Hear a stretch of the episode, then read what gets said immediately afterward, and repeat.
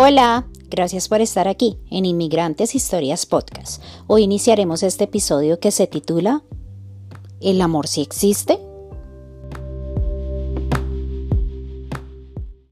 Viajé a la finca de mi suegro para ir a ver a Andrés. Recuerdo mucho que llevaba mercado de muchas cosas que podían necesitar en la finca. Al llegar tuve que buscar transporte, porque la finca era muy retirada. Llegué a una tienda que quedaba cerca al camino de entrada a la finca. En ese pueblito todo el mundo se conocía. La señora de la tienda me dijo que a esa hora nadie me podía llevar, porque era de noche, así que yo decidí caminar hasta la finca.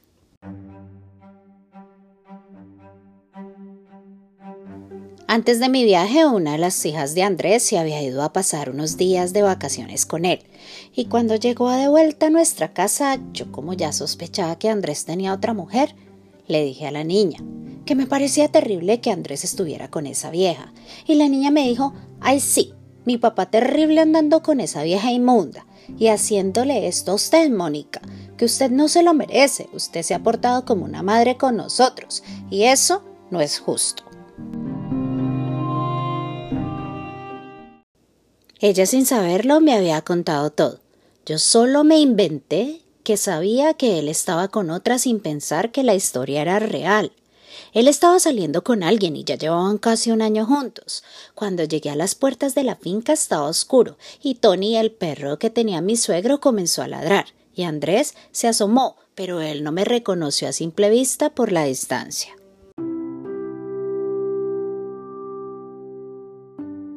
En esta parte de la historia de Mónica y Andrés quiero hacerles un paréntesis. Para todos aquellos que siempre me preguntan cómo se mantienen relaciones de años y cómo se hace para sostenerse en el amor, les digo de entrada que el amor duele y necesita un esfuerzo extra para sostenerse. Cada quien sabe a dónde quiere llegar y hasta dónde se puede sostener. En las relaciones amorosas existe un sinnúmero de situaciones que en muchas ocasiones nos llevan al límite, pero la persona que lo vive es la que sabe hasta dónde está dispuesta a llegar. El amor de verdad tiene unos ingredientes que solo las personas involucradas sabrán cuando lo estén viviendo. El amor de verdad sacrifica, soporta y es tolerante, perdona y no guarda rencor. Y muchos me dirán que eso no es amor, pero la verdad es que sí lo es. Estamos en un mundo donde primero yo, segundo yo, tercero yo, y eso es válido, claro que lo es, pero eso se llama un amor exagerado por uno mismo a causa del daño que hemos recibido, porque el verdadero amor siempre pone a la otra persona primero. Por eso hay relaciones que se sostienen y se fortalecen cada día, porque amar de verdad es un verdadero arte. Aquí no todos somos artistas.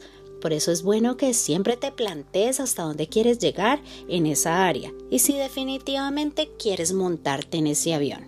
En el próximo segmento continuaré relatando la historia de Mónica y Andrés. Besos de Anita.